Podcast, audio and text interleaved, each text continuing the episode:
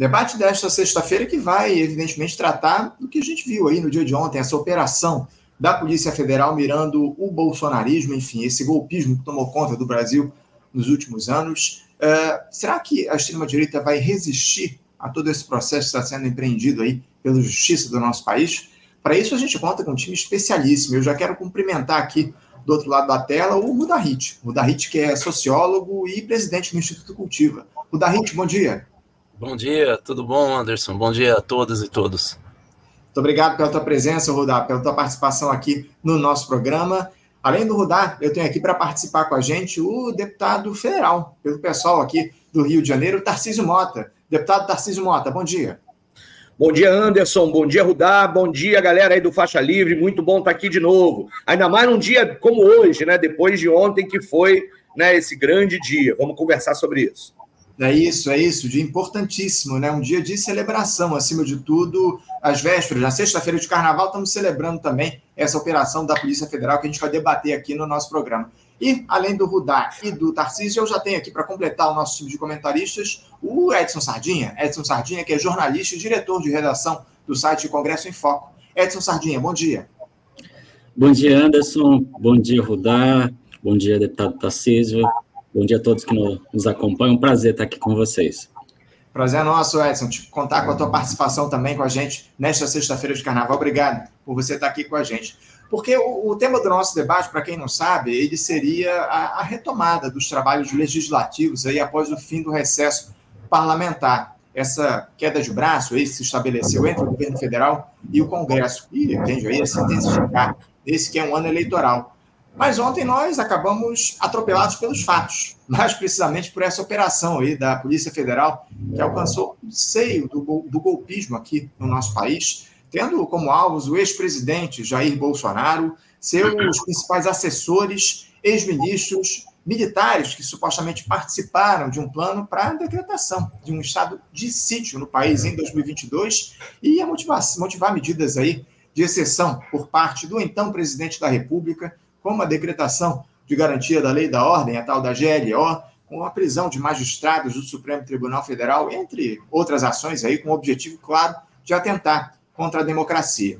Foram realizados ontem mandados de busca e apreensão mirando 33 pessoas e quatro prisões foram feitas. Cinco, na verdade, né? Porque o presidente do PL, o Valdemar da Costa Neto, acabou detido por porte ilegal de arma de fogo foi encontrado com ele também ouro de origem ilegal, enfim, está muito enrolado lá, Valdemar da Costa Neto. Eu não vou entrar em muitos detalhes, não, aqui nessa abertura, porque a operação já é de conhecimento público, repercutiu enormemente aí no dia de ontem. Os alvos todo mundo já conhece, inclusive eu citei ainda há pouco na entrevista que eu fiz aqui com o Milton Temer. Então, para agilizar aqui o nosso debate, eu queria passar logo a palavra a vocês, começando por você, Rudá. Como é que você avalia essa operação explosiva da PF ontem? Autorizada pelo ministro Alexandre de Moraes, tendo como base aí a delação premiada do coronel Mauro Cid, mas não apenas ela, que atingiu o bolsonarismo e a sua senha golpista. O Rudá, como é que você avalia tudo isso? Bom, Anderson, em primeiro lugar, ontem eu e a minha equipe do Instituto Cultivo, a gente ficou justamente buscando mais informações sobre por que, que teve essa explosão. A questão é o seguinte, a informação que a gente conseguiu capturar é que a PF já tem todos os a PF já tem todos os, os dados necessários, inclusive para a prisão do Bolsonaro. É essa informação de bastidor, inclusive na Polícia Federal. É, tanto que a manchete do UOL, antes da gente começar, eu abri aqui alguns. E a manchete é PF prepara fim de investigação após chegar a provas contra Bolsonaro. Então, assim, a manchete do UOL corrobora o que a gente tinha levantado ontem, né? Acho que é, para mim, é, a, avaliação que eu faço é que é, sem dúvida nenhuma, o fato mais importante é, desde o 8 de janeiro, e a gente da minha equipe que diz que é o fato mais importante desde o fim da ditadura militar. Né? É, eu acho um pouquinho forte, mas qual é a, a fundamentação para se falar isso? É que nunca os militares, depois da ditadura, foram tão peitados, vamos dizer assim, na sua autoridade de imagem, como foi ontem. Né? Então, nós temos hoje uma afirmação é, da democracia civil no Brasil. Né? Vamos ter que, a partir daí, vamos ver se a gente avança um pouco mais O que eu sinto muita falta é a sociedade civil. A sociedade civil totalmente desmantelada, frágil, não reage, é, tanto que a, a medida da, da repercussão nas redes sociais, divulgada ontem pela Quest, indica um percentual altíssimo, é, acho que é 42%, é, de fluxo de mensagens e informações e troca de informações a favor do Bolsonaro nas redes sociais, dizendo que ele está é, tá sendo perseguido. Né? 58% contra o Bolsonaro, falando da prisão dele e tal, iminente, mas 42% é, falando de. Esse é o dado, né? é, defendendo o Bolsonaro. Isso nos leva também a um último ponto que eu vou adiantar aqui, é, me estendendo um pouco na resposta, que é o que vai ocorrer em repercussão às eleições municipais. Né? E, e nós estamos fazendo o levantamento das bases eleitorais do Bolsonaro é, na eleição de 2022, justamente para a gente tentar analisar se ali é, há candidatos mais radicais que vão tentar insuflar nos pequenos municípios essa ideia de que o bolsonarismo e a liberdade individual estão sendo achacadas e perseguidas é, pela esquerda, não é? Então, e por isso eles podem até ter voto, né? É, em função de uma certa revolta, né? Contra tal perseguição. Então, acho que a gente tem um momento importantíssimo no Brasil mas dado que a sociedade civil, o campo progressista, está totalmente desarticulado, não consegue reagir, né, é, eu vejo que há espaço para o bolsonarismo, não para o núcleo político do Bolsonaro, mas o bolsonarismo continuar a vicejar e continuar polarizando o país. É isso. É, eu estou de pleno acordo com o que você diz aqui, Rudá, porque nunca antes na história desse país tantos militares quatro estrelas foram acossados pela justiça, como a gente observou é, nesse, nesse episódio de ontem. Tarcísio, eu já vou te passar a palavra justamente para que você fale um pouco a respeito disso. Eu queria te questionar justamente como é que você observou esse episódio, como é que isso refletiu lá na Câmara dos Deputados, Tarcísio. Olha, Anderson, ainda a gente ia falar um pouquinho sobre a abertura do, do ano legislativo e acaba que no, na Câmara dos Deputados especificamente, a gente teve uma sessão muito rápida na terça-feira e depois o Arthur Lira já cancelou tudo e ainda não deu para sentir o clima lá na Câmara dos Deputados propriamente dito. Mas eu concordo muito com a análise que o professor Rudá apresentou aqui antes. Ou seja, há um elemento de que o, o ato de ontem é muito importante. Ele atinge o núcleo duro do bolsonarismo é, e, e, de uma certa forma, nos permite comprovar aquilo que nós já sabíamos, que na cabeça de Bolsonaro e dos seus mais próximos sempre povoou a lógica e uma ideia golpista e uma lógica de que eles precisariam né, é, dar um golpe para se manter no poder. Né? E isso, portanto, é uma, uma derrota importante para eles. E que, se mesmo que isso atinja diretamente o bolsonarismo, não significa que esse neoconservadorismo com viés fascista, com é, sustentação num fundamentalismo cristão muito forte, né, presente no Brasil hoje, vá é, sucumbir junto com o Bolsonaro e seu núcleo propriamente dito mais, é, mais próximo. A gente tem que tomar cuidado com relação a isso. De fato, as forças progressistas estão é, numa letargia é, que, é, que é muito triste nesse momento, lamentável, porque a gente vai, ter, vai perder a chance de ter uma iniciativa, né? vai perder a chance de ter iniciativa para disputar, de fato, a questão dos valores, princípios na sociedade e fazer avançar um outro projeto de sociedade que a gente sonha, luta e pensa durante muito tempo, neste momento em que eles, eles estão mais acuados, já que o seu principal líder está em vias de ser preso. É claro que resta ao bolsonarismo esse discurso que eles fizeram ontem e continuam fazendo hoje.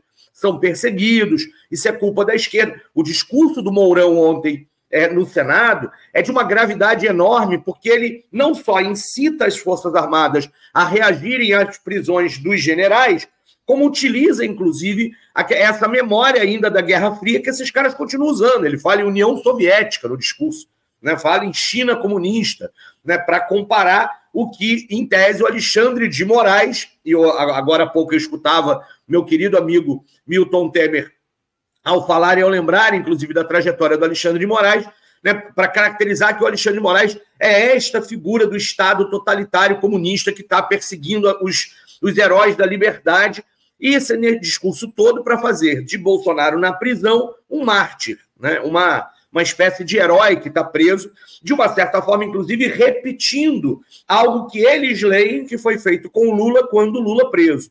Esse cenário, portanto, é um cenário que ainda não está, embora é obviamente ontem eu tenha ido ao, ao, a um bloco de carnaval também para conversar com as pessoas e me confraternizar com as pessoas daquilo que estava acontecendo, mas ele não é a vitória final nossa ou a derrota completa do bolsonarismo. Há muitos elementos ainda em jogo que precisarão ser vistos e acompanhados por nós e vamos ter que estar mobilizando muita gente para ver os desdobramentos disso, inclusive no Congresso Nacional, em que o discurso de que eram vítimas, o Jordi vítima, o Ramagem vítima, agora o Bolsonaro vítima, é o discurso que eles vão adotar contra né, é, essa, essa perseguição vinda do STF. Mas há muito que a gente fazer de debate de ideias, vamos seguir conversando sobre isso.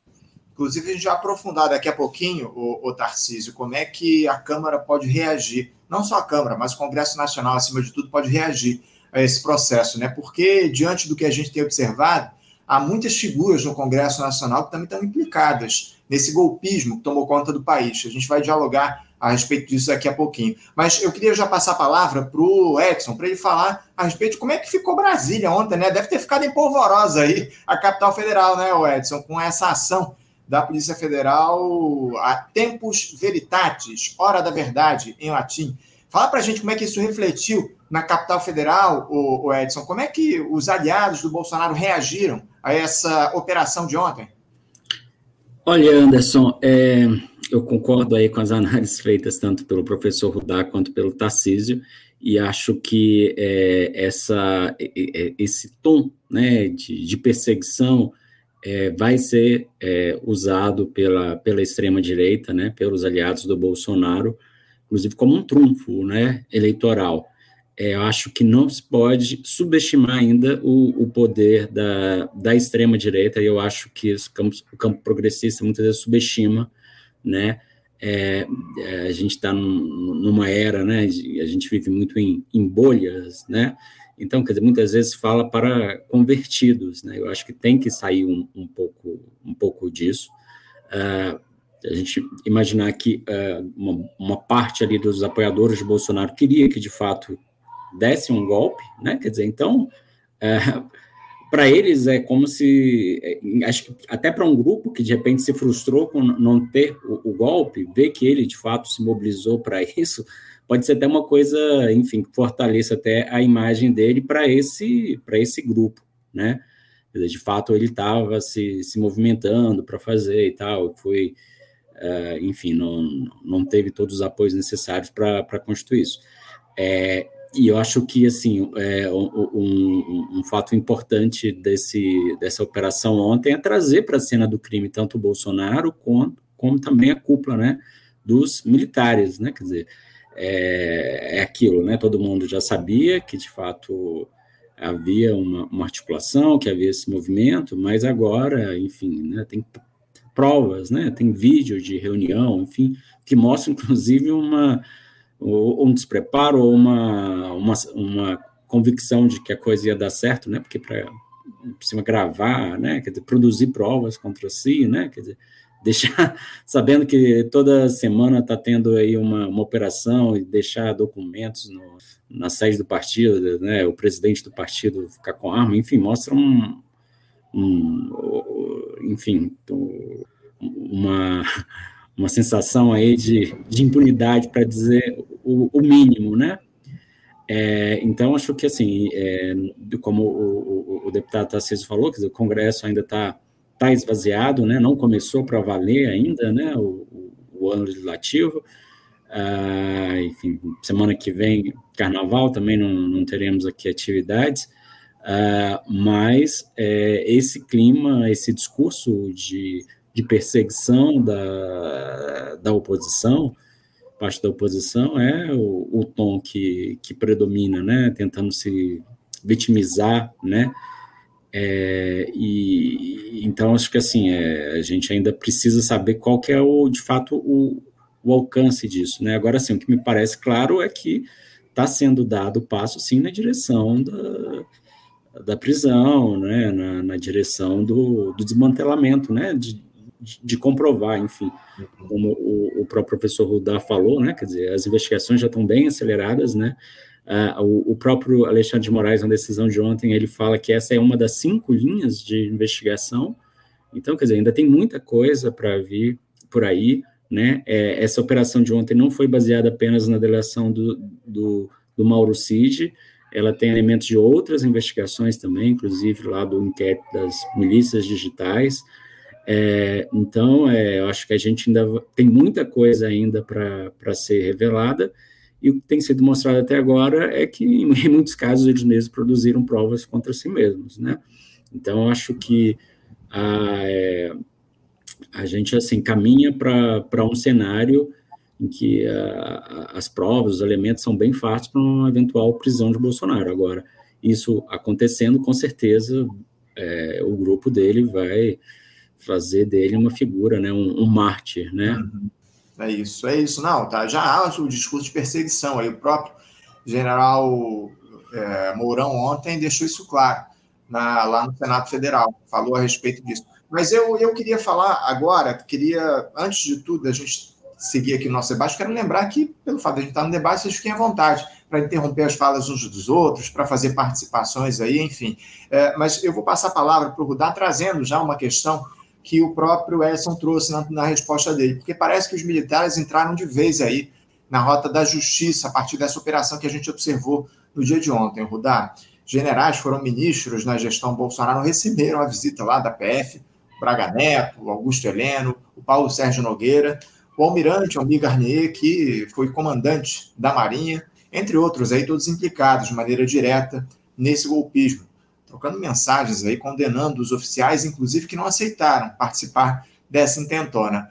Rudá, uh, dá para a gente apostar que os tempos de anistia em relação aos militares criminosos no nosso país se encerraram? Você acredita aí que dessa vez a justiça vai agir com firmeza em relação a essa turma, Rudá? Eu tô, tô com o teu áudio fechado, Rudá. Eu estava dizendo que é muito cedo para chegar a essa conclusão. Na política, é, sempre há reação. Né? Política é um jogo de xadrez. Né?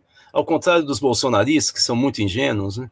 é, eles acham que você fazendo uma atacada é só ver o vídeo que está vindo à tona hoje do, da famosa reunião lá em julho, né, se não me engano, junho ou julho, é, do ano passado, né, ministerial. Né, assim, é muito ingênuo. Né, assim, gravaram a reunião, é pessoal muito despreparado. Né, mas, de qualquer maneira, é, tem reação. Tanto que eles estão vendo como é que é a reação. Então, para qualquer analista com mínimo de experiência, não precisa ter cabelo branco como eu, sabe que vai vir uma reação. Aliás, é o que nós três estamos falando aqui o tempo inteiro. E aí nós vamos ver direito como é que se dá a junção das águas, né? É, eu só quero falar o seguinte até sobre isso, né? E vou comentar sobre os militares. Se você olhar o chat aqui do, do Faixa Livre, você vai ver uma terceira narrativa. E é ela que está pesando nisso que nós estamos dizendo. A primeira narrativa é a, a do governo, a, a lulista. A segunda é da reação bolsonarista. Mas tem uma terceira narrativa, que é da grande imprensa e também de parte do campo progressista que eu estou vendo no chat, que é uma narrativa do ceticismo, do niilismo. Ah, nada importa, o PSOL é uma porcaria, o PT é outra porcaria. É, é, é ingênuo achar que o judiciário está na esquerda, que não sei. Ou seja, é uma ladainha é uma ladainha que desmorona, não percebe que isso joga água no moinho do fascismo. Por quê? Porque se não tem saída, quem é que está dando a saída? O fascismo. Né? É isso que faz a gente chegar a 42% é, das projeções é, e postagens né, e interações pró-Bolsonaro. Né? Claro que quem não entende de política acha que está falando, mostrando que é conhecedor da política. Tal. Mas essa terceira narrativa é muito poderosa. E é aí que está o nosso problema. A, a, essa narrativa do niilismo desmobiliza a capacidade do campo progressista que teve, por exemplo, na campanha das diretas, quando a situação era pior do que agora até. Então, é, eu queria que a gente entendesse qual é o cenário que está posto. Bom, o que é que de fato a gente está colocando em xeque em relação aos militares? Nós estamos colocando em xeque dois grupos militares. Um grupo de cúpula que se forjou na missão de paz do Haiti durante o governo Lula. Esse é o grupo bolsonarista. Não houve missão de paz, coisa nenhuma. Né? Foi um massacre, e isso está registrado. Inclusive, a ONU pede o afastamento do Helena como comandante por causa disso. Que é um massacre num bairro é, é, popular do, da, da, capital do Haiti, né? comandado pelas forças brasileiras. Então, assim, é, é, eles se forjaram lá. Todas as narrativas, inclusive tem teses na USP e tal, que é a narrativa do haitianismo. O que, que é isso? Era uma tese que se tinha no século XIX, no Brasil, das elites, de que os negros do Haiti, pobres, forjavam uma revolta revolucionária e o que o Brasil tinha que aprender é que com pobres negros você não pode conceder demais e tem que ter uma estrutura militar que mantenha a ordem cívica. Essa é a tese do haitianismo. Ela foi reconstruída pelos comandantes da missão de paz no Haiti. Todos os comandantes estão sendo citados agora. Todos. Ou tiveram envolvimento direto é, com o núcleo político do governo Bolsonaro. Esse é o núcleo, e eu espero que o Lula, ou o lulismo, aprenda com a lição. Ou seja, não adianta ficar lidando é, com esse pessoal como se eles fossem cívicos. Ou, se quiser usar o termo deles, patriotas. Eles não são. Né? Eles são selvagens. O outro núcleo militar que está na Berlinda nesse momento, vamos ver o que vai acontecer, é, são os famosos kids pretos. Né? Do qual o, o CID fazia parte, que são é uma, um corpo especial é, do Exército que se acham superiores moralmente que a cúpula militar. Né? Você sabe que são 16 generais que formam o comando real é, do Exército. Né? Eles se acham superiores a esses 16, moralmente. E eram eles que estavam sendo, digamos, recebendo a tarefa do Bolsonaro, do Heleno, do Braga Neto, para efetivar o golpe, inclusive prender o Alexandre de Moraes e levar para Goiás. Né? E por que Goiás? Porque lá era comandado pelo CID. Né? Então, assim, é, é importante entender que são esses dois núcleos especificamente. Claro que nós temos problemas em outras, é, outras forças, mas é o exército um núcleo central da extrema-direita no Brasil. Só lembrando uma última coisa. Na época do integralismo, em 1930, o Ministério da Guerra fez um, uma enquete junto é, aos militares das três forças. E na aeronáutica, na, na Marinha ou na Aeronáutica, eu não me lembro, 50% se dizia fascista, integralista. E 25% do efetivo do Exército se dizia integralista e fascista. Então, nós temos uma história né, no, que vai sendo reforçada. Ou a gente reforma de uma vez por todas as Forças Armadas e coloca sobre o poder civil de uma vez por todas e acaba com essa chantagem que eles fazem ao estilo Arthur Lira, de toda hora ameaçar para ganhar mais dinheiro. É, ou então nós vamos ter daqui a pouquinho outro tipo de situação como essa. Ela é cíclica no Brasil, né? Então, eu volto a dizer, esses dois núcleos em especial do Exército, estão nesse momento na mira é, da Polícia Federal e imagino que do Judiciário. É isso.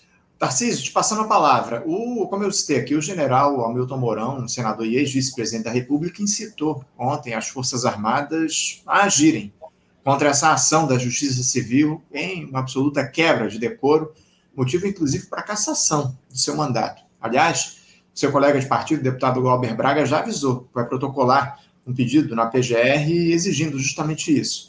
É, nós sabemos que há militares aí que são parlamentares, né, o Tarcísio, para além do Hamilton Mourão. Você acredita que a justiça abriu os olhos aí para os crimes dos membros das Forças Armadas nesses últimos tempos, Tarcísio? Você acha que o Congresso, de alguma forma, pode atuar na busca pela conciliação para tentar evitar que esses militares sejam levados a punições nessa tentativa de tomada do poder da República nos últimos anos?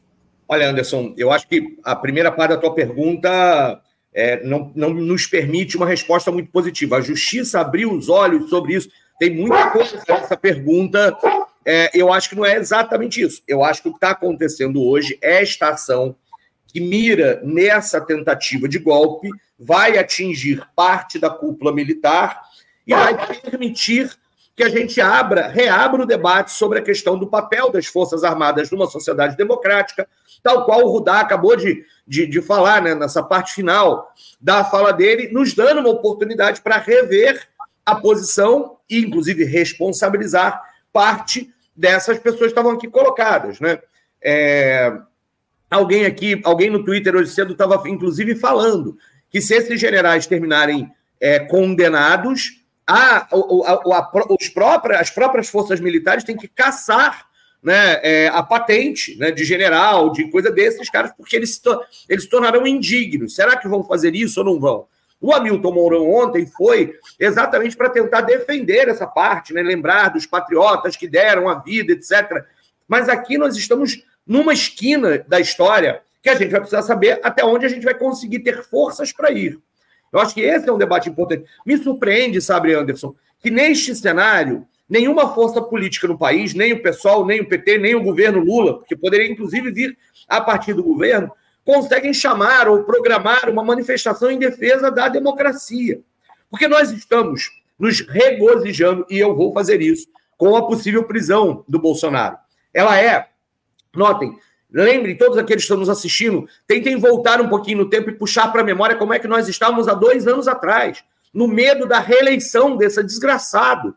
Né? É claro que nós estamos hoje numa posição melhor, é claro que, portanto, o que está acontecendo hoje, ontem, é importante, porque é a possibilidade da, da prisão da principal liderança desse fascismo brasileiro, construiu que chegou a levar à presidente da República. Aliás, a parte mais interessante dos vídeos que já saiu é aquela que ele mesmo se pergunta: como é que eu, um deputado idiota como sou, cheguei à presidência da República? Né? Ele não fala com essas palavras, mas é quase isso. E a gente fala, pô, pois é, né? A gente está se perguntando isso desde 2018, né? Como é que isso aconteceu? Né? E esse elemento, só que esse cara chegou à presença da República, mostrando a força de, num determinado contexto de criminalização da política, de criminalização forte da política, em que o debate da corrupção levou as pessoas a enxergarem na extrema-direita o signo da mudança, e eles encarnaram o símbolo da mudança contra tudo que está aí, e chegaram à presidência da República e se transformaram numa força política importante. E esse elemento que junta, nós somos aqueles que defendemos o conservadorismo e, ao mesmo tempo, somos o portador da mudança, porque vamos enfrentar a corrupção da esquerda. Esses dois elementos juntos, ou seja, eles são ao mesmo tempo conservadores e a mudança, fez com que esses caras tivessem a força que continuam tendo. E a gente sequer consegue discutir por que é que uma tentativa de golpe é grave. Nós, nós damos isso de barato, inclusive a grande imprensa mesmo quando está criticando, está assim: olha, isso é grave, né? Eu vi ontem a André Sadi falar várias vezes na Globo News, isso é grave, grave. Mas grave por quê? Será que as pessoas percebem a gravidade? É um pouco nesse elemento que eu acho que, que sabe, Rudá, a gente está tá cético, mas ao mesmo tempo estamos entendendo a importância, temos que dizer qual é a saída para essa história. Né? E aí, nesse ponto de vista, eu continuo a achar que a gente precisa transformar o ceticismo em ação. Mas de uma certa medida, a gente está olhando essa realidade e vendo, caramba, nós sequer conseguimos vencer a batalha das ideias sobre como é, por que, a democracia deve ser defendida. Os bolsonaristas vão colocar a narrativa desse debate entre STF, Alexandre de Moraes, Lula, né, STF, governo federal, esquerda, e bolsonarismo. Não é uma disputa entre duas vertentes ideológicas. A disputa deveria estar sendo colocada sobre a perspectiva das ameaças à democracia. E a gente deveria conseguir discutir com as pessoas sobre por que, que isso tem que ser defendido. Defender a prisão de Bolsonaro hoje não é defender o Lula, é defender a democracia. Só que a gente não está conseguindo fazer este pulo, essa lógica, que era exatamente aquilo que nos faria conseguir retomar alguma iniciativa no debate político e conseguir construir essa perspectiva. Porque as pessoas no, na favela da Maré, que ontem sofreu mais uma vez uma operação militar daquela forma, elas estão cagando para o que é a democracia. Elas não se preocupam, este não é um valor político que as pessoas queiram defender. Isso é grave. Isso é um elemento sobre o qual a gente não conseguiu, e nem ontem, nem agora, e ainda vai vir o carnaval, estamos conseguindo fazer essa história junto com as pessoas. Porque a gente vive. É, é o Rudá lembrava das diretas já. Isso fazia sentido no contexto das diretas já, porque o nosso inimigo era a ditadura.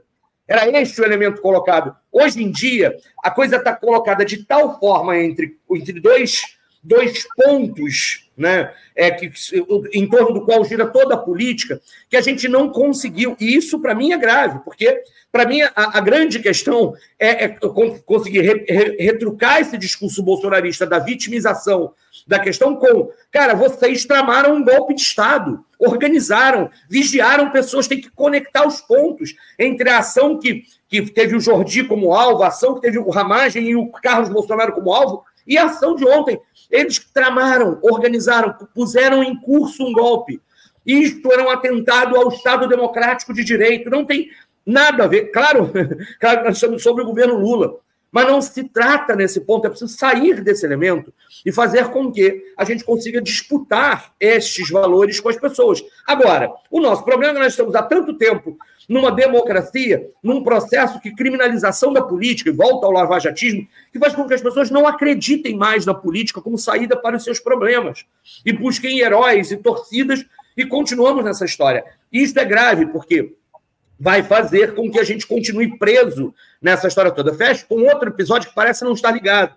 Quando, por exemplo, saiu a, a, vazou parte da delação, ou pelo menos a perspectiva de que a questão do, do, do crime da Marielle, a delação do, do, do Rony Lessa tinha ido ao STJ, qual foi o debate que dominou as redes sociais? Se o Brasão, supostamente, já que foi para o STJ e poderia envolver o Brasão, se o Brasão era petista ou bolsonarista. Olha o cúmulo que a gente está na vida ah, tivemos aqui um pequeno travamento aqui na fala do deputado Tarcísio Mota. Não sei se houve um problema de conexão, mas travamos aqui a imagem dele. Vamos ver se a gente consegue recuperar a, a fala dele. De toda forma, enquanto isso, enquanto o Tarcísio não retoma aqui a fala, eu vou já passar a palavra para o Edson. Edson, para você falar também a respeito desse, desse episódio que a gente viu ontem. Como é que você vê a situação dos militares, a reação das instituições, aí, o envolvimento deles em ações criminosas atentatórias à democracia. Será que, finalmente, Edson, superamos aí essa herança após ditadura? É, eu, eu, eu concordo com o professor Rudal. Acho que ainda é prematuro a gente né, ter uma, uma resposta para isso. É, dizer, há uma, uma, uma, Enfim, os militares vendem muito uma, uma ideia assim, de superioridade né, moral né, para a sociedade. Né, quer dizer, isso é uma coisa é, histórica. E, e, uma parte da sociedade encampa, encampa essa, essa visão, né? essa parte da sociedade mais é, conservadora, é, mais, é, é, como dizer, mais, enfim, essa, essa parte da sociedade que se identifica mais com, com o Bolsonaro, né, com o bolsonarismo, né, é, então, acho que é, vai, vai, depender um pouco, é, e assim, e, e, esse episódio envolve, né, é, generais que antes, por exemplo, de, de assumirem cargo no, no governo Bolsonaro, eram é, respeitados pelos, pelos seus colegas, né, quer dizer, como o general Mourão, Braga Neto, enfim, e a própria divulgação dessas mensagens mostram, né, um clima de guerra ali, de como de sabotagem, né, de, de atacar colegas, enfim, eu acho que isso internamente tem um, um, um efeito também, né, eu acho que é, essas figuras, assim, internamente, perante outros membros ali da, das Forças Armadas, eu acho que há um certo é, derretimento aí também da, da imagem delas, né, é, e, e, assim, são, são generais é, quatro estrelas, enfim, não, não estamos falando né, de, de qualquer de um oficial qualquer, né? Então é, tem, tem um lado, digamos, histórico disso, né? É, então acho que o, com, avançadas investigações, assim, vai ser muito difícil é, não é, incriminá-los, né? Não apontar crimes e, e, e, eventualmente até prisão, né? Quer dizer, no caso do general Augusto Heleno, tem também todo toda a situação envolvendo a, a BIM paralela, né? Enfim, ele era o chefe ali do, do GSI, o Ramagem era subordinado a ele, enfim. Então, acho que há todo um, um complicador aí para essas figuras. Agora, é, de certo modo, né, essas revelações da, da operação de ontem, assim, é, deixam no ar também algumas dúvidas, né? Quer dizer, o, o, comandante do exército é, se pôs contrário ao plano, mas por que, que ele não, não tornou isso público também, de certo modo?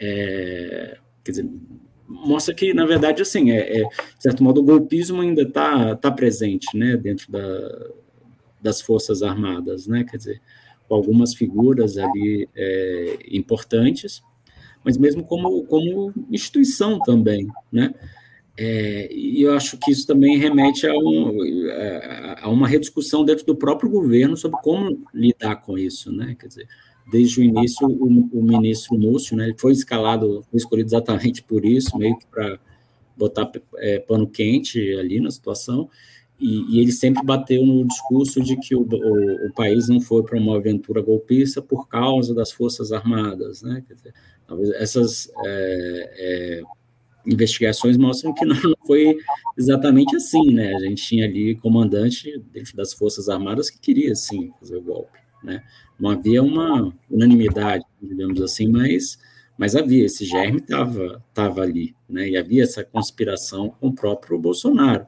Então, acho que, é, de certo modo, esse, esse episódio é, obriga um pouco o governo a, a repensar a forma de, né, de lidar com, com os militares e, e, e, com as forças armadas.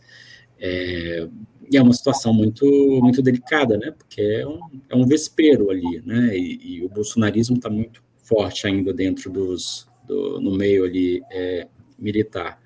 Então acho que é, uma das, das saídas aí, um dos caminhos, acho que é isso, tentar fortalecer esse contato do, do governo com a, a sua base, né? Com os movimentos sociais, enfim. E eu acho que isso obriga também o governo a dialogar fora da, da bolha. Então, quer dizer, a gente sabe que uma parte importante do, do bolsonarismo está entre os evangélicos, né? Quer dizer, mas a gente sabe que os evangélicos não são uma coisa só, né?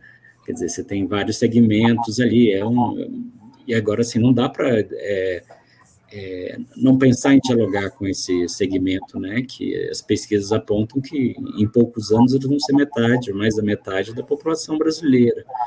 É, então, acho que é, talvez tentar falar um pouco mais para esse público, né, e, e, a gente sabe também que tem uma parte do, de apoiadores do Bolsonaro que não era exatamente entusiasta do Bolsonaro, né, não, não amava de paixão ali o Bolsonaro, mas era contra o PT, por todas, é, que o deputado é, Tarcísio expôs aí muito bem, né, essa questão da criminalização da política, de botar o PT ali como, uh, como uma quadrilha, tal, enfim, quer dizer, é, talvez nesse grupo, talvez é, essa revelação de que o Bolsonaro tramava um golpe, isso possa ter algum efeito, mas você tem que fazer um, um, um trabalho, de certo modo, para trazer esse, esse pessoal aí para o seu lado, né?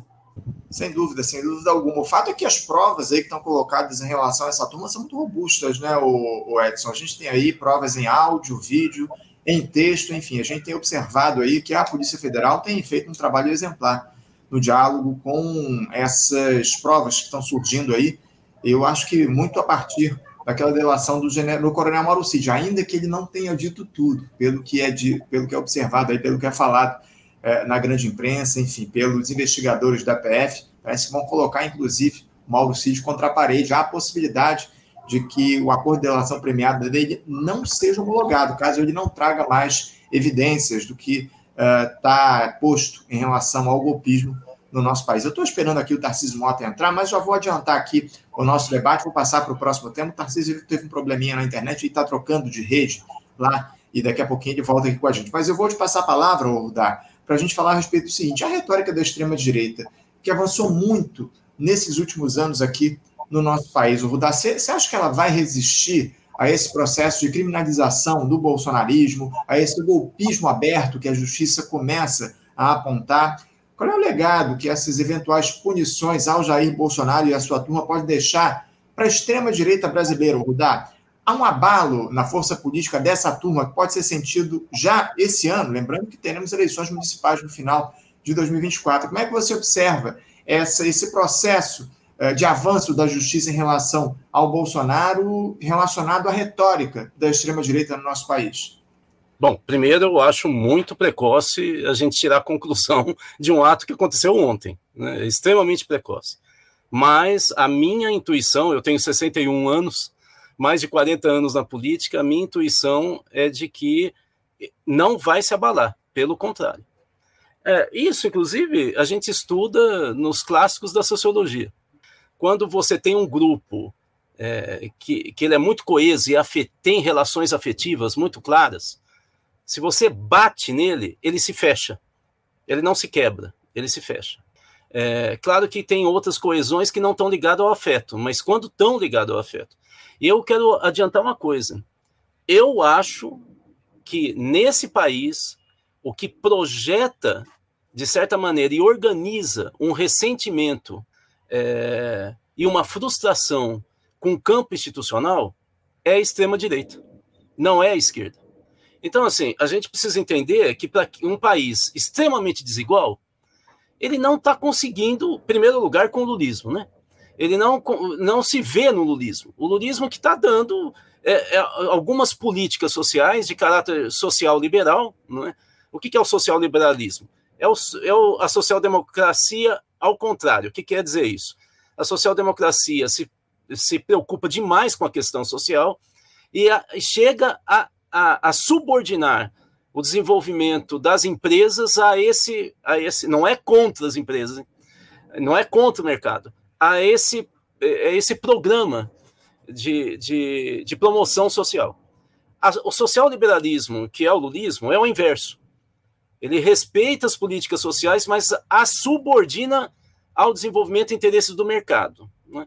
Olha, a, a, grande população, e você vê nos dados de avaliação de governo tal, não do Lula, que sempre são mais altos do que o governo. Ela não consegue perceber o futuro dela. E a questão não é o passado. Quem fala do passado é a classe média no Brasil. Ah, mas o governo Bolsonaro era ruim. A, o, a população brasileira pobre, historicamente pobre, que seus pais eram pobres, eles olham para o futuro. Tá bom, mas o que, que eu vou ganhar lá? Tá, é melhor do que o Bolsonaro. Que que, eu, eu tô seguro, eu vou ter emprego, eu tenho renda, dá para dar presente no Natal, né? É, e aí o, o lulismo não, não apresenta isso com clareza. Né? Ele tem o pé mais no chão e aparece, por exemplo, como agora em Café da Manhã com Arthur Lira, como está acontecendo nesse momento é, no Palácio do Governo. Né? Então, assim, é, é aí vem a esquerda a esquerda brasileira está fragmentada e ela é muito academicista. Você raramente vê gente indo pisando no chão é, da periferia, quando muitos são os identitários, que é uma concepção liberal, né? Eles só pensam em grupo, eles não têm projeto de transformação. Né? Então, assim, nós, tamo, nós temos que reconhecer que nesse momento, quem projeta um futuro a partir do ódio, do ressentimento, é a extrema-direita.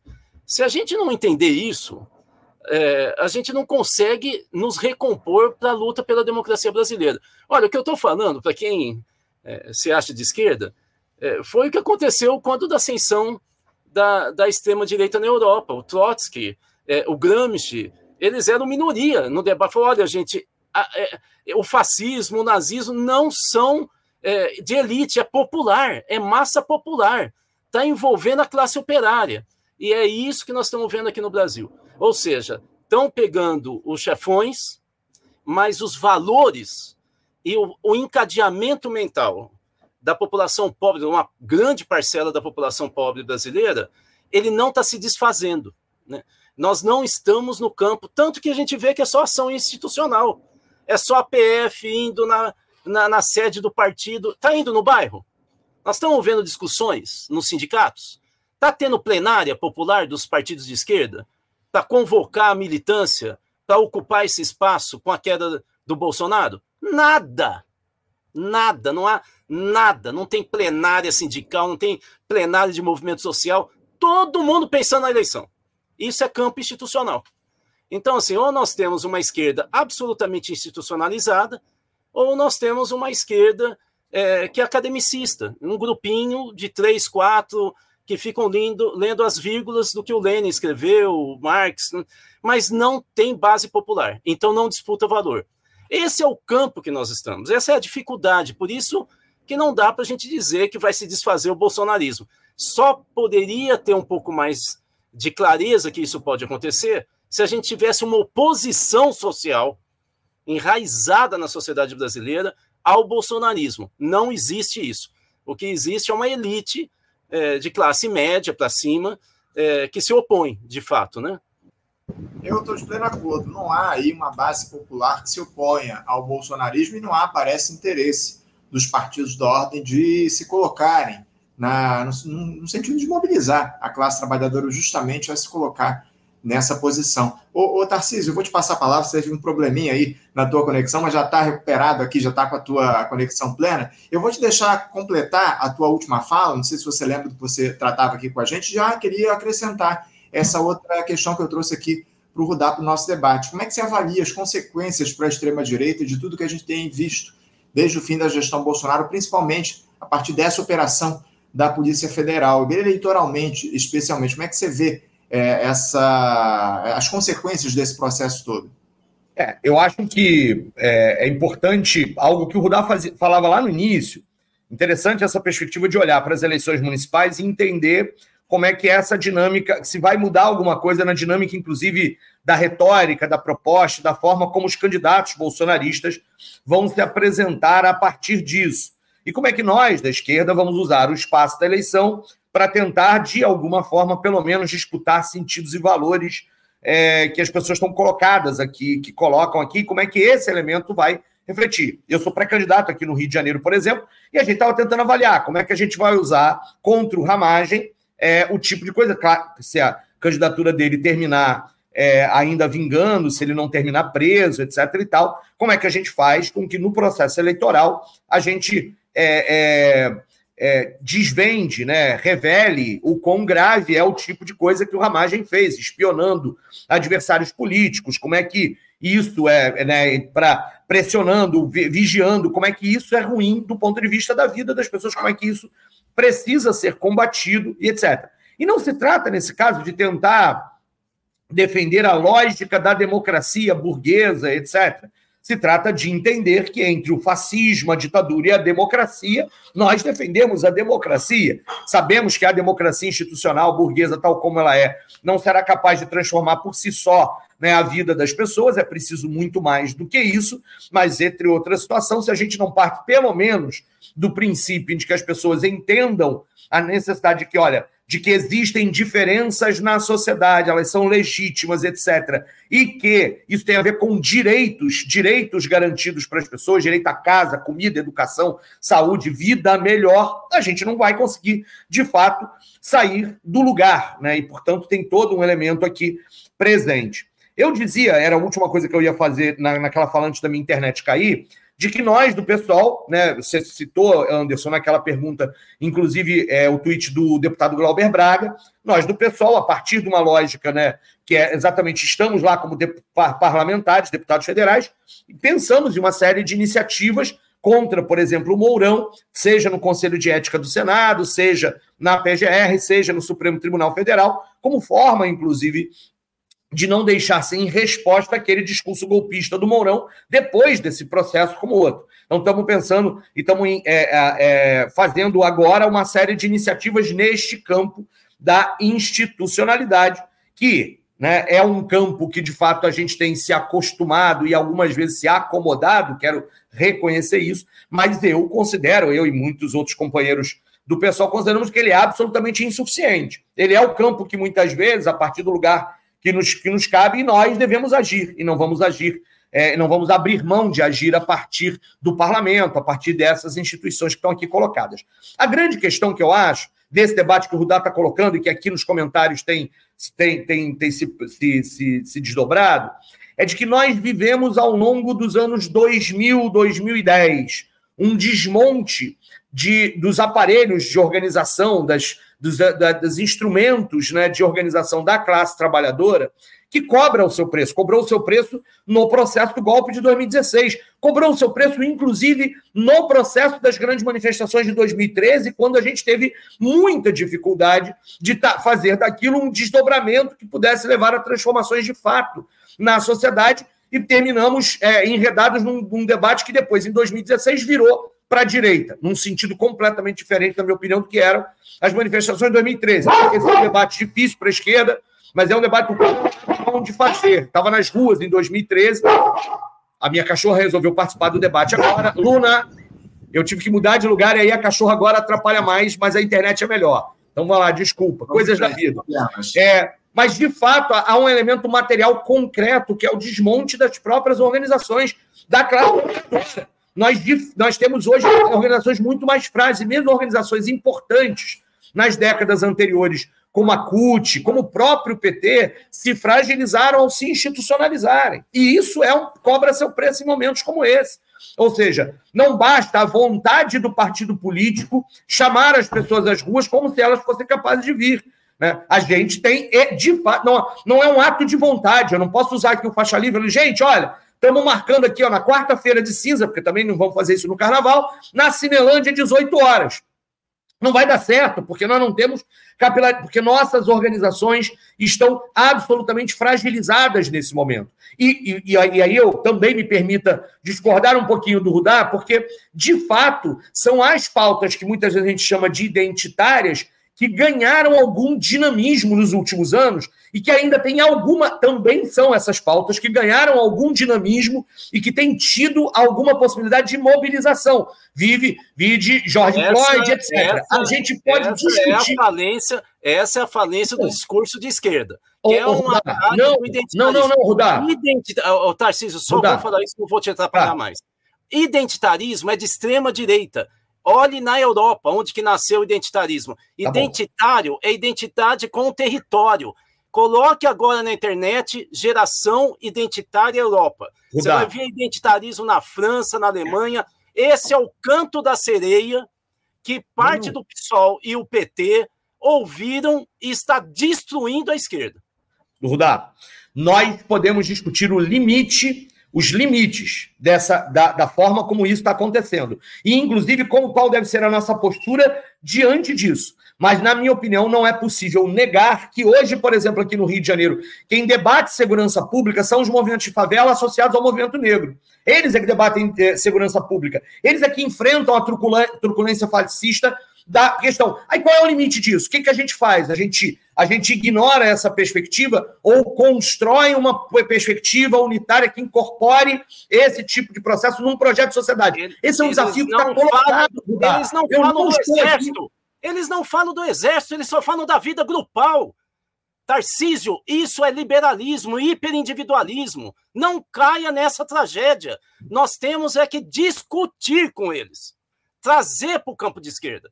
Por que, que eu sou. Fe... Mas eu acabei de falar isso. Por que que. Fe... Eu Mas acabei de falar a mesma frase. Isso, isso não é acolher. Isso não é acolher. Acolher é desrespeito. Acolher quem é diferente é populismo. É você abrir e escancarar o teu campo. É você diluir a tua ideologia. O que nós precisamos da democracia é que a esquerda fale como esquerda. E que Sim. não tenha atalho para ter voto. Sim. É isso que está destruindo a esquerda brasileira. Sim. É um populismo horroroso horroroso que está no Brasil. Volto a te dizer, o que, que nós temos que discutir? Nós temos que abrir uma discussão. Quem é feminista não tem que falar que é identitário. É feminista. Quem é antirracista, para que, que fala que é identitário? Porque não é antirracista. O, o, o, o identitarismo, ele biologiza a política. Ele diz o seguinte: o problema do, do patriarcado é do homem. Então você não pode ter homem feminista o, o, o, identitarismo fala: o problema dos negros são os brancos, então você não pode ter antirracismo. Acabou o discurso socialista. Não tem mais socialismo com identitarismo. Porque tudo é biológico. É a trancinha do cabelo, é estética pós-moderna. Tarcísio, nisso nós discordamos radicalmente. Bom, eu acho, eu acho que você, inclusive, não entendeu, é, é, eu não consegui me fazer entender sobre o que eu estava falando.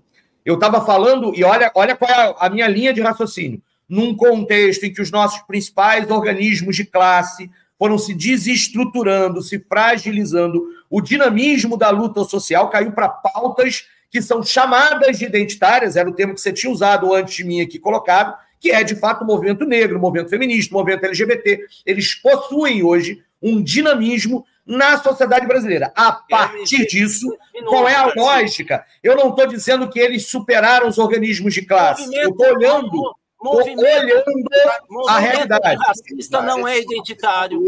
Movimento feminista não é identitário. LGBTQIA+, não é identitário. Identitário é grupelho, coletivos. Eles não são feministas. Então, tudo bem. A gente tira a palavra identitário e a minha frase continua valendo. As lutas antirracista, feminista, LGBT são as lutas que têm demonstrado algum dinamismo no último Isso período sim. diante Isso da sim. fragilidade. Pô, eu só estou usando em todas as vezes. É. Isso não é identidade. vezes, ô Rudá, você não vai me deixar concluir o raciocínio, Rudá. Não é, é não é, sabe o que é, Tarcísio? É que você está fazendo uma ponte entre, entre antirracismo, feminismo, LGBT com o identitarismo são você coisas diferentes. Você está colocando na minha boca essa ponte. Então, você não pode falar que o identitarismo é o que faz luta forte. O que tem Posso? que falar é LGBT. Vou dar com todo respeito. Se você não me deixar não, terminar não, o raciocínio, aí não dá certo. Aí eu paro, aí eu vou parar. Sabe, chega.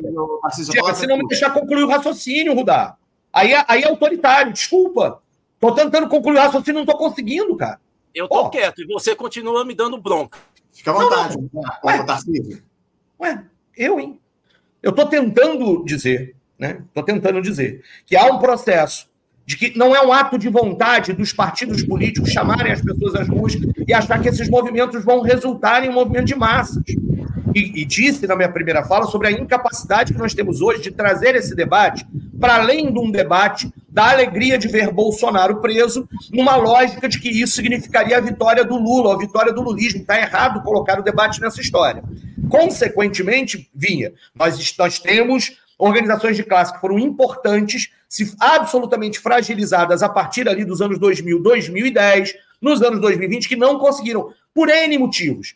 Tem a lógica do desmonte do próprio aparelho, produzido do aparelho do Estado sobre o mundo sindical, tem a própria acomodação desse mundo sindical e das organizações. Aos primeiros anos do governo Lula, viraram, em via de regra, correia de transmissão do governo e perderam sua identidade sua autonomia, a própria desregulamentação do mundo do trabalho e do próprio mundo estudantil, para pensar num outro movimento importante, que fizeram com que esses trabalhadores tenham mais dificuldade ainda de se sindicalizar e de se entender enquanto classe, e, via de regra, nos últimos anos, os movimentos antirracista, feminista, LGBT ganharam um dinamismo que a gente não pode ignorar e que hoje tem importância na luta social colocada na sociedade. E o tempo inteiro eu dizia, ditos identitários, por muitas pessoas, porque essas lutas estão acontecendo. Ontem, por exemplo, na favela da Maré, quem reagiu, embora eu tivesse feito publicações, Renata, vários, vários parlamentares, a reação virá do movimento de favelas e do movimento negro, que está muito mais capilarizado na favela do que nós, o pessoal, qualquer outro partido colocado ali. E se a gente não recuperar e não ter, travar diálogos com esses movimentos para entender o projeto de sociedade que a gente apresenta, que é ao mesmo tempo um projeto de emancipação de classe e que significa ser uma sociedade antirracista, uma sociedade não misógina, uma sociedade onde a liberdade e a identidade de gênero e orientação sexual existirão plenamente, a gente não, a gente vai perder também esse processo, vamos ficar chamando, esperando, precisamos chamar uma mobilização, etc e tal, enquanto a gente, na verdade, está perdendo parte das lutas de conectá-las num projeto de sociedade que precisa ser planejado. E olha que eu comecei a fala, não era nem para discordar do Rudá, era para exatamente dizer como é que eu estava lendo as coisas e a importância que a gente tem a partir de agora. Câmbio. Obrigado, obrigado, Tarcísio. Vou passar a palavra para o Edson. Esse é um debate intenso que a gente vai precisar fazer em outro momento, mas eu queria voltar aqui para o nosso tema principal da discussão, que é justamente a extrema-direita nesse momento. Edson, fala um pouquinho sobre, sobre como é que você avalia os efeitos para a extrema-direita desse processo de criminalização do bolsonarismo. Como é que você vê os discursos, a retórica desse grupo bolsonarista a partir desse processo que a gente tem observado, especialmente como é que isso pode se refletir nas eleições municipais, Edson? Olha, Anderson, é, mais uma vez, eu, eu, eu, reitero aqui também que o que eu disse que o, o, o, professor Rudá falou, acho que ainda é um pouco cedo, assim, a gente é, dizer qual que é o, o, qual vai ser o tamanho, né, do, do estrago aí, digamos assim, do efeito disso. Eu acho que isso vai intensificar esse discurso de perseguição, que na verdade é único discurso que sobrou, né? Porque não, não tem outra, outra defesa, né? Quer dizer, é, é um discurso de, de se vitimizar, né? De dizer que, não, que a coisa não era assim e tal. E eu acho que e vai é, também é, estimular, né, incentivar, mostrar que, olha, o Bolsonaro tentou, tentou, mas, enfim, não teve o apoio suficiente para conseguir, quer dizer, porque é, isso é uma coisa que agrada uma parte do, do eleitorado do Bolsonaro, eu acho, né, de saber que ele de fato existiu, porque, porque essas pessoas também estavam querendo, né, e muitas delas, né, num, num ciclo aí, é, incentivadas, né, por, por, ele e pelos seus, seus aliados, né, nesse discurso de de ataque às, às instituições, né, denunciando fraude eleitoral. Então, acho que é, nesse, é, nesses candidatos aí mais é, radicais, né, com esse discurso mais radicalizado aí de extrema direita, acho que vai continuar esse esse discurso de, de perseguição, né, é, de vitimização, de dizer que não estamos, que na verdade o que eles estavam querendo fazer era combater a, a, falta de democracia, né? Porque eles invertem também muito o, esse jogo, né? Quer dizer, hoje você olhar, eles dizem que no, no Brasil hoje está instalada uma ditadura, né? É, é, é, a narrativa aí que, que, que eles usam, né? Para atacar. É, então acho que é, depende um pouco também de como é, as outras forças vão se vão reagir, né? É, acho que assim o, o país é, teve uma, está tendo uma melhora, talvez assim, uma recuperação ainda né, lenta em relação ao que se deseja, né, em termos é, econômicos, mas está havendo alguma melhora. Acho que isso ah, para uma eleição municipal, quer dizer, o cara vê ali o que está mudando na realidade dele é uma coisa que, que importa. Assim, ele imaginar que a vida dele está melhor agora do que estava alguns anos atrás, acho que isso pode ter algum, algum efeito, né? Mas acho que é, esse discurso pró-família, às vezes pró-armas, enfim, ainda é um discurso é, né, anti-LGBT, enfim, então, assim, ainda é um discurso também muito forte, né, do, do reacionarismo, né? Quer dizer, não é só o conservadorismo, é o reacionarismo que, que é pior. E então, acho que, que falta, uh, talvez, uh, aos campos mais progressistas se, se organizarem mais para reagirem, né? Eu acho que isso determina, de certo modo, o, vai determinar, de certo modo, o tamanho aí do, do efeito, né? Que, que, que esse tipo de, de operação, né? De, de apuração, de envolvimento do, desse grupo golpista, né? Teve, né? Então, acho que há, há também, quer dizer, não, não, não é um caso só de deixar, vamos deixar a a Polícia Federal, é, vamos deixar o, o Alexandre de Moraes fazendo a parte deles lá. Não, acho que tem também que ter uma, uma resposta, tem que ter uma, uma reação uh, do, do, dos outros grupos, né? e não só, digamos, é, da esquerda, mas de centro também, e, e, e da, e dessa centro-direita, que, que eventualmente não se identifica com, com esse tipo de, de práticas. Né? Hum. Eu, eu, eu tenho, não tenho nenhum tipo de ilusão em relação à postura mais incisiva dessa turma do centro, da centro-direita, em relação ao bolsonarismo, porque está na cara que essa, essa turma ela se move conforme as circunstâncias. Né? Não, não, eles não vão é, ter qualquer tipo de constrangimento em apoiar novamente a extrema-direita caso ah, ah, haja aí um avanço dessa turma no que diz respeito à, à possibilidade de serem eleitos. Eu não tenho nenhuma ilusão em relação a partidos como o PSDB ou o Democratas, enfim, essas, essas legendas aí voltarem a apoiar a extrema-direita caso a, a, a onda passe a girar para o lado dessa turma extremista, enfim. Agora, para a gente fechar aqui o nosso papo, eu estou aqui quase encerrando aqui o tempo limite da nossa discussão de hoje. Eu queria passar a palavra para o Rudá para a gente tratar a respeito de eleições, porque a gente viu aí um documento um discurso que seria lido pelo Bolsonaro, um documento que foi apreendido pela Polícia Federal no dia de ontem e que dizia respeito à decretação desse estado de sítio, ficou encontrado esse documento dentro da sala do Bolsonaro, na sede do PL, Partido Liberal, lá em Brasília.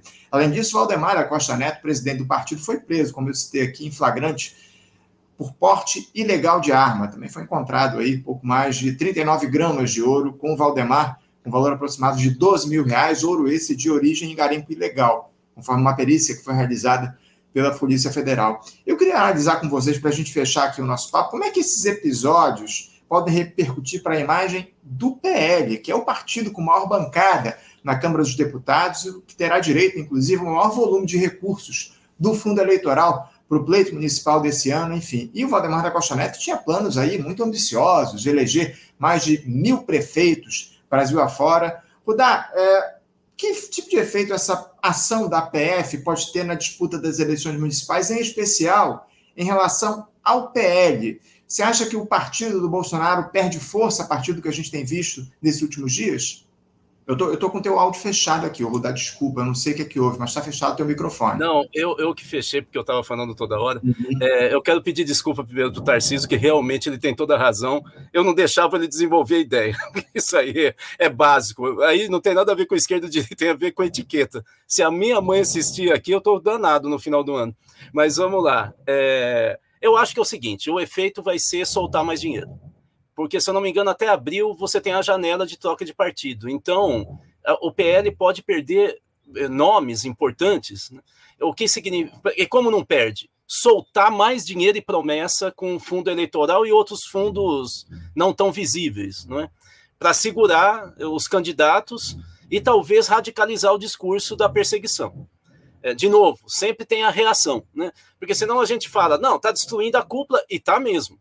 Valdemar da Costa Neto preso e o Bolsonaro incomunicável, toda a estrutura montada para as eleições municipais está comprometida. Pelo menos dos dois nomes mais visíveis do comando. E que comanda dinheiro, né, gente? Não se acha uma pepita de ouro assim porque queria transformar em anel de casamento, né? É, a, a esposa do Valdemar da Costa Neto dizia, tudo bem que pode ser folclore, não é? É, mas dizia que ele gastava 300 mil dólares por noite em Las Vegas com jogo de carta.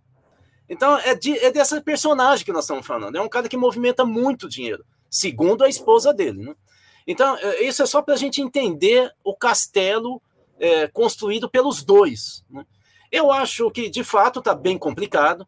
E a prova maior, que você foi citando várias provas, mas a prova maior do crime do Bolsonaro é que, segundo a PF, há um documento comprovando que ele chamou os, os três comandantes das Forças Armadas e entregou o plano de golpe para convencê-los. Aí é a digital dele no golpe. Não tem mais como recuar.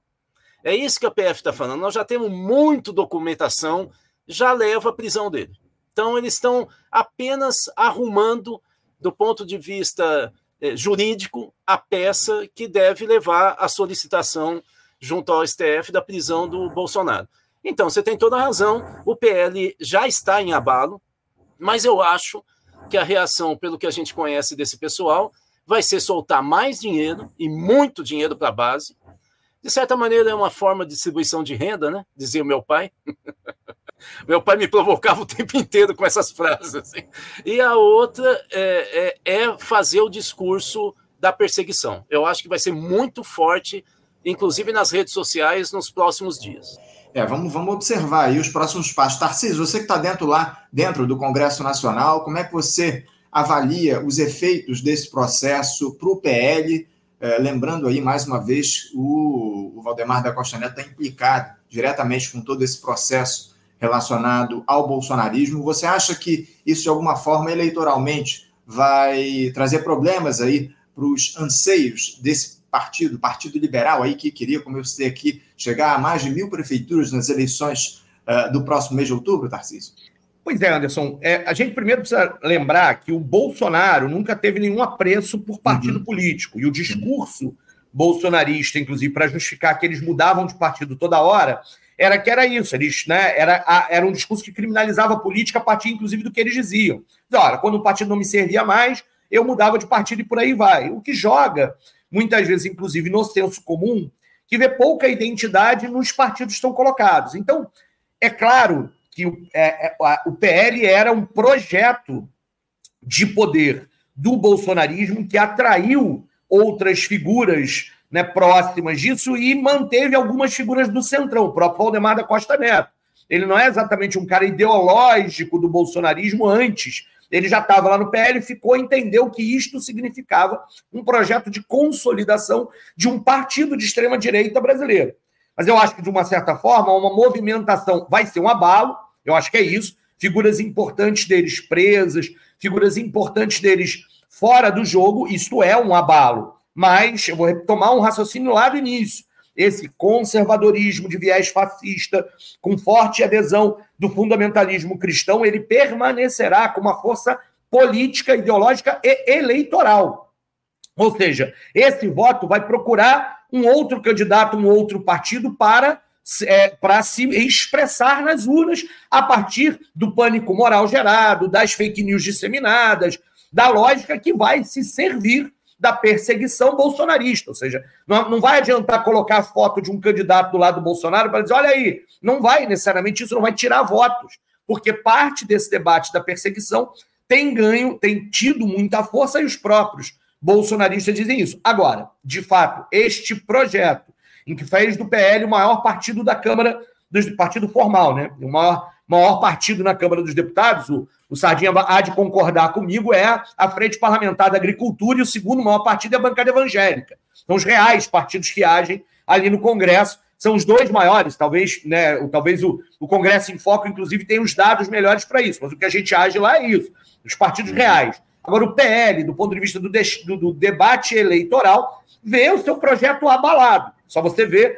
a quantidade de candidatos fortes que eles têm, estavam lançando no projeto. Agora, vão migrar, vai ter esse processo da grana. O fundo eleitoral é gigantesco, não falta dinheiro, além do fato. Né? Lembremos, ontem o debate sobre, inclusive, da, da, da, do que se liberou de documentos mostrava elementos que provavam que os financiadores, aqueles que queriam o golpe, inclusive muito similar lá nesse caso a 64, o agro, né, setores mais arcaicos, mas o agronegócio como um todo, grandes empresários, essa galera vai continuar financiando e disputando as eleições. Aqui no Rio de Janeiro, onde eu estou disputando, e o Ramagem é um dos primeiros que, que teve esse problema, é isso, eles já estão procurando onde é que vai. Vai ser o, o Otone, vai ser o, o Marcelo Queiroz do Progressistas, que é menos bolsonarista radical, para onde eles vão canalizar uh, os esforços políticos, vão desaguar no próprio Eduardo Paes, porque não faz nenhum tipo de ameaça ao projeto de sociedade deles. Onde é que isso vai acontecer?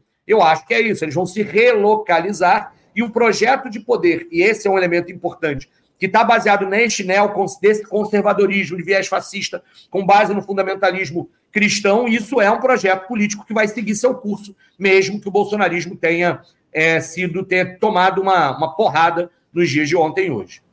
É isso, não. Só para lembrar aqui, como o Tarcísio mesmo disse, o percentual que o PL vai receber desse fundo eleitoral é enorme. O partido deve receber aí, só para as eleições municipais, cerca de um bilhão de reais desse fundão eleitoral que foi aprovado em 4,9 bilhões no orçamento da União, ou seja, muitos recursos aí para o PL aí trabalhar para as eleições. Ô, ô, Edson, vou te passar a última palavra aqui. Só um nosso... detalhe, para concordar com o comentário que o Rudá fez ali. O, lembram do PSL? Eu, na hora da resposta, eu nem lembrava do nome da sigla, que era a sigla pela qual o Bolsonaro se elegeu lá para PSL. É isso, pode acabar acontecendo isso, o bolsonarismo continua. O partido não é, embora ele fosse um projeto de poder.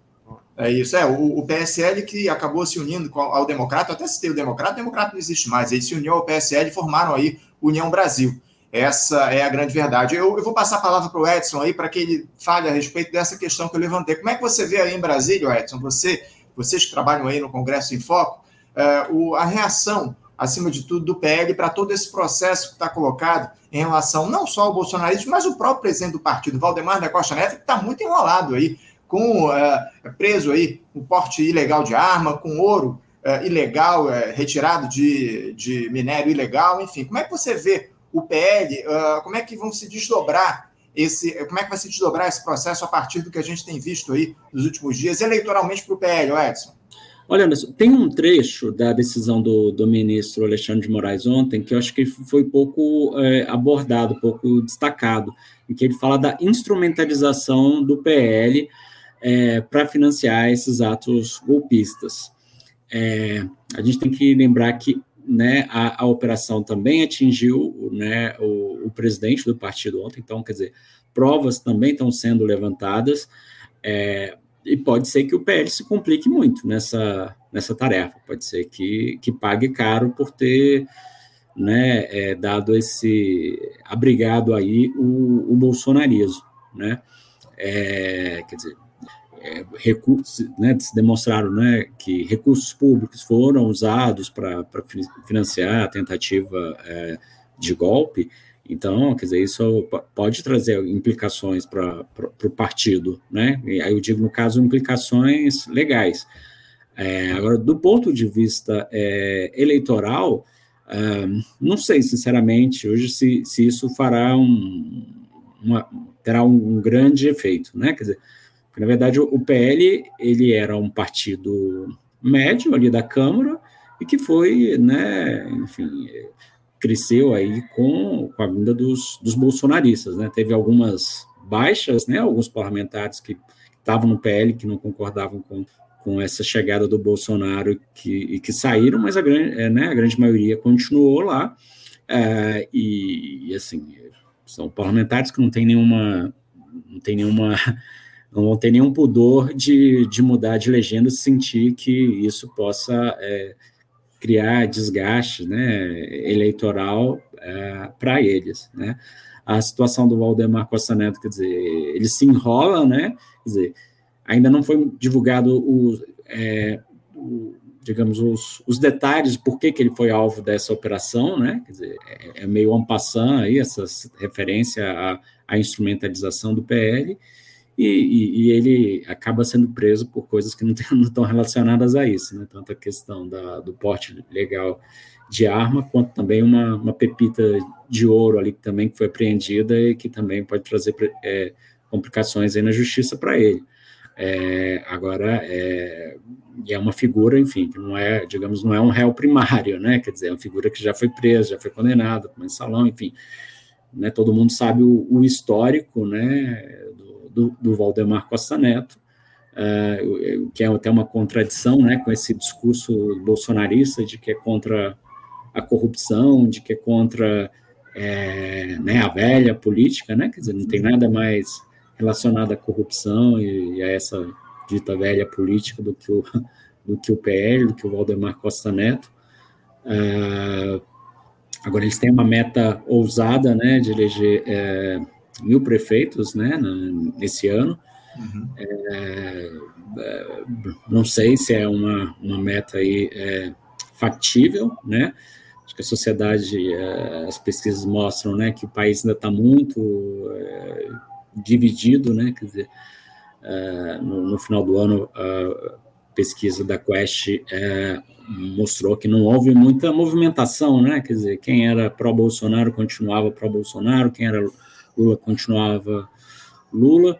Ah, então, acho que vamos ter que ver o que, que, vai, que, que vai sair dessas, dessas investigações aí relacionadas ao PL, né, as próximas operações.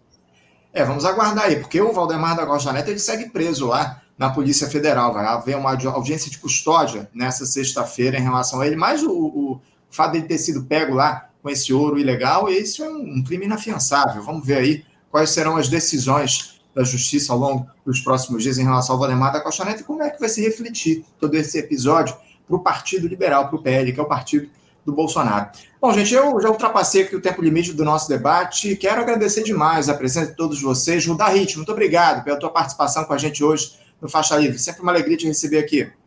Eu que agradeço, você sabe disso, é só me convocar. E debates como esse são muito interessantes, porque a gente não tem normalmente, né? Obrigado, um prazer, Tarcísio, Edson e a todos e todas aqui. Obrigado mais uma vez, Judá, um bom carnaval para você. Mais uma vez, eu agradeço demais a tua presença. Quero agradecer também ao Eu deputado... sou paulista, eu sou paulista, carnaval não é comigo. o, o, o Rudá não pula o carnaval, ele pula o carnaval, né?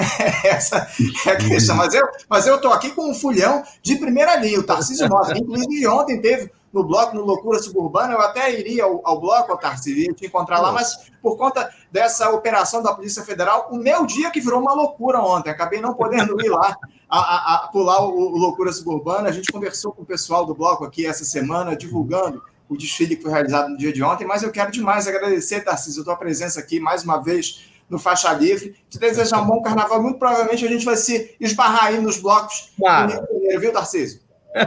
Tomara, e eu cheguei ontem atrasado no Loucura Suburbana exatamente pelo mesmo motivo. O bloco já tinha saído. Foi um desfile lindo ontem, lindo, belíssimo. Do Loucura Suburbana é um dos blocos mais maneiros aqui no Rio de Janeiro, sem sombra de dúvida. Foi excelente e nós vamos nos encontrar. Que seja um carnaval de alegria, que seja um carnaval né, onde a gente possa é, brincar e tomar as ruas da cidade do jeito que é, o carnaval faz. E olha, Rudal, o, carnaval de rua de São Paulo tá potente pra caramba, tem bloco demais também agora em São Paulo. Não dá mais para dizer que paulista não gosta de carnaval na atual situação né, que a gente está vivendo na cidade do Rio de Janeiro. Então, obrigado, é sempre um prazer estar aqui, obrigado pelo debate. Sigamos, pessoal, sigamos sigamos entendendo que a gente pode ter divergências e que nenhum posicionamento é aquele. É, é, é, tem que estar aberto, inclusive, às críticas e aos processos que a gente vai aprimorando nossa compreensão da realidade. O assunto aqui é um assunto decisivo para o futuro da esquerda, que a gente travou aqui, mas ao mesmo tempo, vamos lá, sem anistia, sem anistia é a palavra de ordem nesse momento. Obrigado. Tchau, tchau. É bloquinho, isso, de, blo, bloquinho de carnaval em São Paulo é tudo carioca de férias. tá Obrigado mais uma vez, Tarcísio, pela tua presença, pela tua participação, uma alegria, assim como receber o Edson Sardinha aqui no nosso programa. Obrigado, Edson, pela tua presença aqui. Um bom carnaval para você. A gente segue conversando aqui no Faixa Livre ao longo dos próximos tempos. Obrigado, Anderson. Mais uma vez, obrigado pelo convite. Um prazer aqui participar com o professor Rudá, com o deputado Tarcísio, enfim, com todos que estão acompanhando a gente. Estão aqui à disposição. E, enfim, eu, eu sou goiano, moro em Brasília, então não, não, sou muito do carnaval, não. Acho que eu gostei dessa ideia de pular o carnaval aí. Eu vou estar de plantão, né? Então, é trabalhando mesmo. Pois é, é isso. Estaremos, estaremos trabalhando aí nesse período. Mas agradeço muito mais uma vez ao Edson e agradeço, assim, a, também aos nossos espectadores que estão aqui com a gente no nosso programa de hoje. Muito obrigado pela participação. Muito obrigado. Desejo a todos um ótimo carnaval. Pulem bastante, se divirtam muito com consciência, evidentemente, e voltaremos aí no dia 19 com mais uma edição inédita do nosso Faixa Livre. Desejo a todos um bom dia, deixo meu abraço, um ótimo carnaval e até lá! Você, ouvinte do Faixa Livre, pode ajudar a mantê-lo no ar. Faça sua contribuição diretamente na conta do Banco Itaú, agência 6157, conta corrente 99360, dígito 8. Esta conta encontra-se em nome do Sindicato dos Professores do Município do Rio de Janeiro e região, o Simpro Rio, uma das nossas entidades patrocinadoras, mas seus recursos são destinados exclusivamente para o financiamento do nosso programa. Você pode fazer sua doação de qualquer valor, utilizando também a nossa chave Pix, que é ouvinte@programafaixalivre.com.br. Sua contribuição é fundamental para a manutenção desta trincheira progressista no ar.